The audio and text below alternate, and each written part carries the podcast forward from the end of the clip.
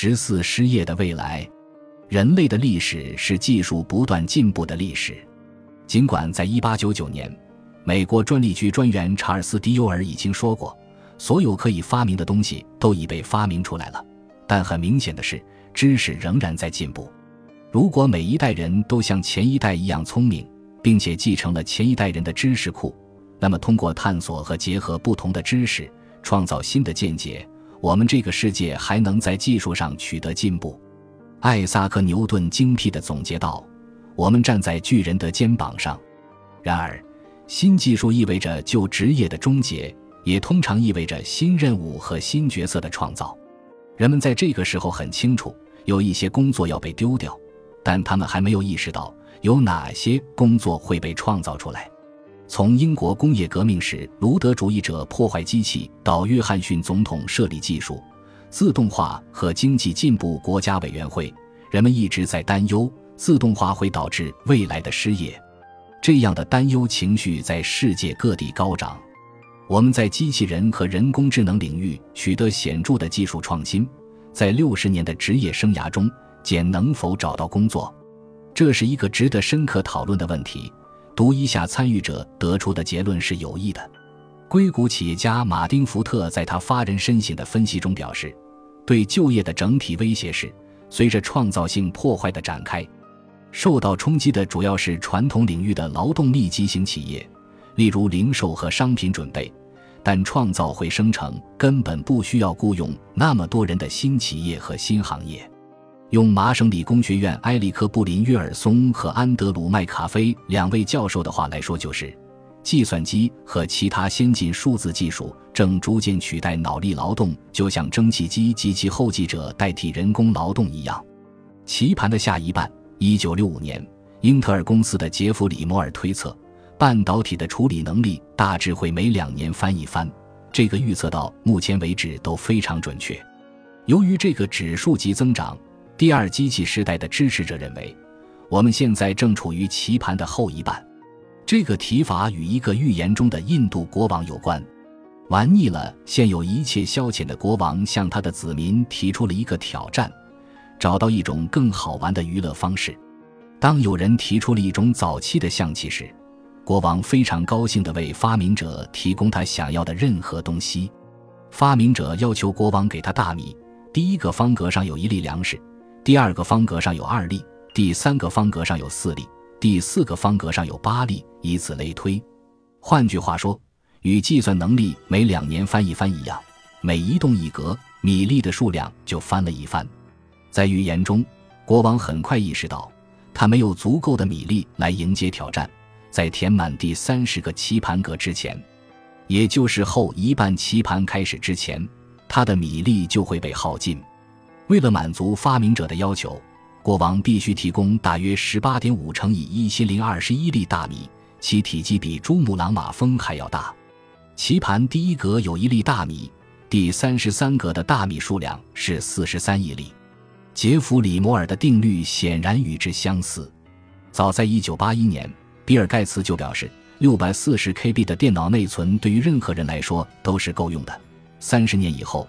电脑不仅有强大的处理能力，而且未来两年的增长会远远大于过去增长的总和。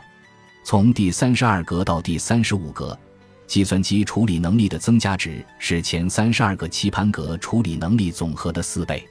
换句话说，如果摩尔定律继续生效，计算能力将在未来八年翻四番，并超过嵌入无人驾驶汽车中的技术水平。工作中空化。这一非凡现象将有怎样的影响？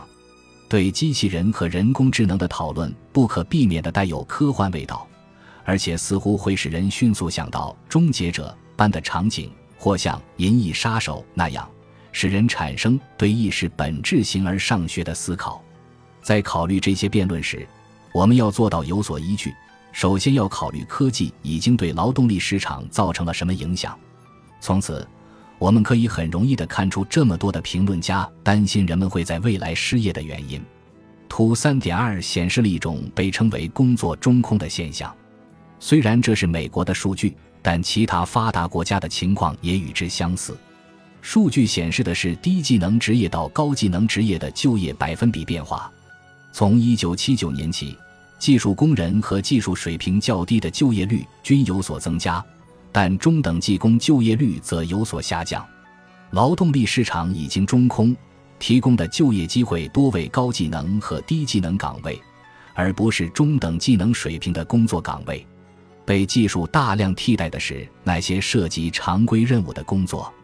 由于常规任务可以通过一组特定的指令进行描述，因此可以将这些指令编入计算机和机器人程序，交给计算机和机器人去执行。看看大部分的亚马逊仓库就知道了。机器人将存货从货架搬给亚马逊包装工，同时向中央系统及时发送哪些产品被订购了的数据流。这个过程在不断进行，不需要人为的干预或决策。机器学习和传感器精度技术的快速发展使之成为可能。劳动力市场中空化出现的原因是，许多只需要中等技能的工作都是常规认知工作或常规操作工作。基本上，技术能够以更低的成本替代人力完成这些工作，但这不是故事的唯一部分。要理解人们对技术如何塑造未来就业格局的争论，我们有必要考虑同时发生的其他事情。技术在代替人类去做中等技能水平工作的同时，也起着和高技能人员相辅相成的作用。软件和计算机是技能和受教育水平较高的人员占据的行业，所以当他们取代中等技术岗位时，也提高了高技能人员的生产力，高技能人员的收入也随之提高。随着这些高技能人员收入增加，他们对低技能者生产的服务需求也提高了。这些替代、补充和需求效应的净效应是劳动力市场的中控化。这里描述的是前一半棋盘，我们现在开始进入后一半棋盘。计算能力在后一半棋盘增长显著，人们因而担心中空化的范围会越来越大。目前，简单常规任务的执行已被技术替代，对计算能力发展的限制减少了工作机会的流失。开车属于常规任务，只不过它的指令列表很长，而且很复杂。随着与低成本计算能力大幅增长相关创新的出现，现在开发无人驾驶汽车成了可能。当无人驾驶汽车成真时，物流业大量工作岗位会受到威胁。诊断医疗状况同样是一项常规任务，它的执行需要知识和模式识别技能的支撑。目前，计算机还未能执行此项任务。然而，在后一半棋盘。这种情况会发生改变。由 IBM 研发的著名超级计算机沃森正在进行肿瘤诊断。随着计算能力的提高，劳动力市场在加速中空化。技术创新不再是高技能劳动力的补充，而是开始取而代之。最近一项经济研究的证据表明，这种情况正在发生。这些研究发现，对高技能劳动力需求的长期增长在两千年开始逆转。在一个引人注目的研究中，牛津大学学者卡尔·弗雷和迈克尔·奥斯本预计，在未来几十年，美国总共有百分之四十七的工作岗位会受到这些因素的影响。本集播放完毕，感谢您的收听，喜欢请订阅加关注，主页有更多精彩内容。